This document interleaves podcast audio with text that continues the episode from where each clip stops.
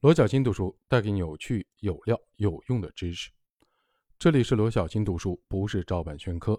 有听众曾经说：“你能不能不要抑扬顿挫？”不好意思，我读书的风格就是跟你对话，而不是播音员的方式，请你理解。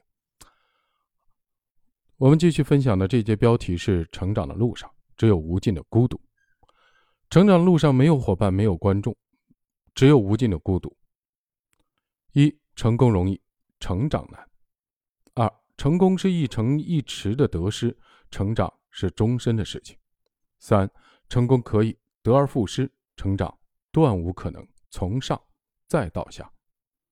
四，成功与周期、机会、成长息息相关，而成长只能靠自己。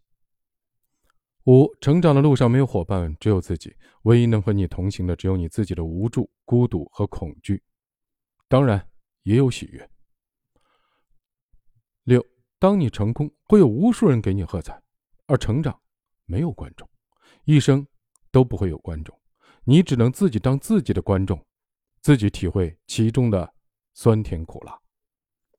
七，成功是降龙，一路 PK 怪兽升级，需要扛过九九八十一难；成长是伏虎，一生的敌人都是被囚禁的自己，你只有学会七十二变，腾云驾雾。